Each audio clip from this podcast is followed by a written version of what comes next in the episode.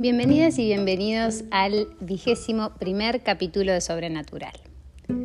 Para seguir y terminar con el tema de los metales, hoy quería compartirles algo de los metales pesados.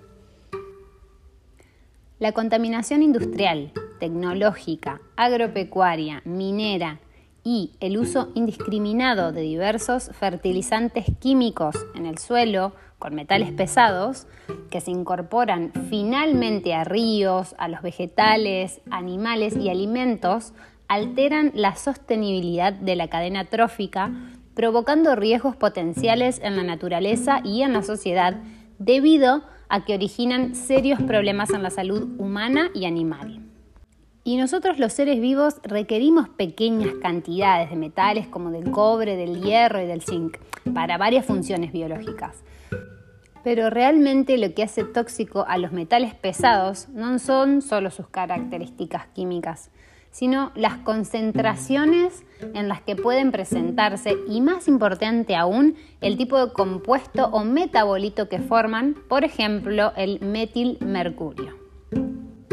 Un metal pesado, según la tabla periódica, es un elemento químico con alta densidad, masa y peso atómico por encima de 20 y son tóxicos en concentraciones bajas. Algunos de ellos son el aluminio, bario, berilio, cobalto, cobre, estaño, hierro, manganeso, cadmio, mercurio, plomo, arsénico, cromo, plata, selenio, talio, oro y zinc, entre otros. Siendo la lista tan extensa, elegí cinco para describirles detalladamente. Y aquí va el primero, cadmio. Es relativamente raro en la naturaleza y casi todo lo que se produce es obtenido como subproducto de la fundición y refinado de los minerales de zinc.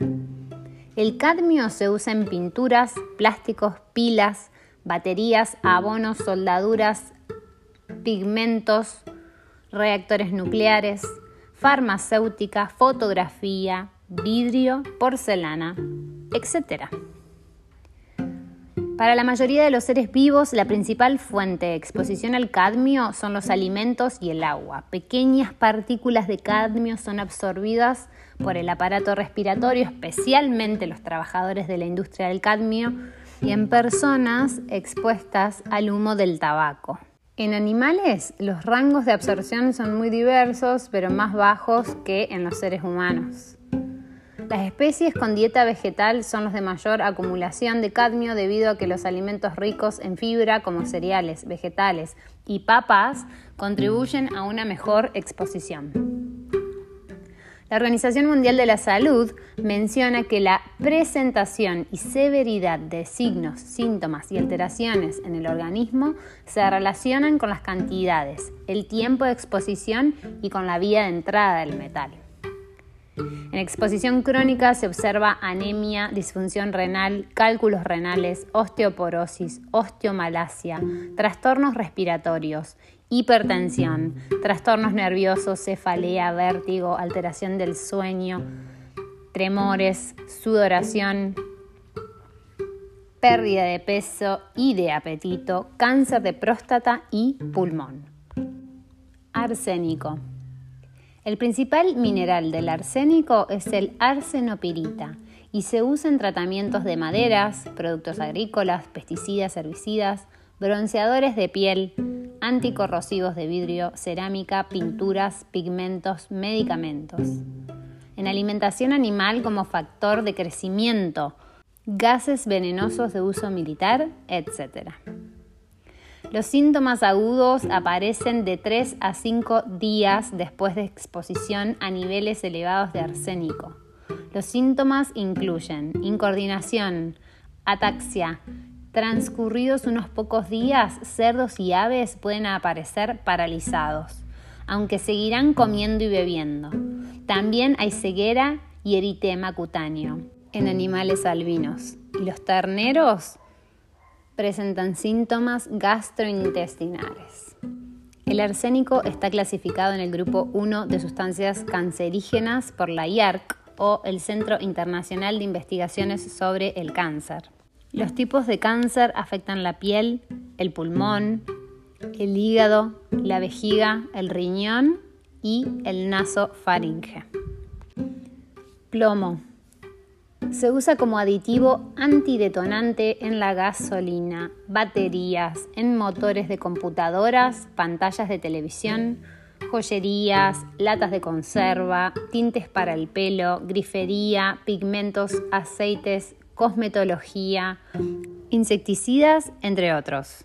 La absorción de plomo es un grave riesgo de salud pública. Provoca retraso del desarrollo mental e intelectual de los niños, causa hipertensión y enfermedades cardiovasculares en adultos. La intoxicación se debe a la ingestión accidental de compuestos de plomo o a la ingestión por parte de los animales de forrajes o alimentos con plomo procedente de áreas ambientalmente contaminadas. Cobre. El cobre se usa en equipo eléctrico, maquinaria industrial de construcción, aleaciones de bronce, objetos decorativos, tuberías, techos, monedas, maquillaje, instrumentos musicales y medios de transporte, entre otros. Además, el sulfato de cobre es uno de los primeros compuestos utilizados en alimentación animal como pesticidas. Las sales de cobre poseen efectos fungicidas y algicidas. La exposición aguda por ingestión del sulfato de cobre puede producir necrosis hepática y muerte.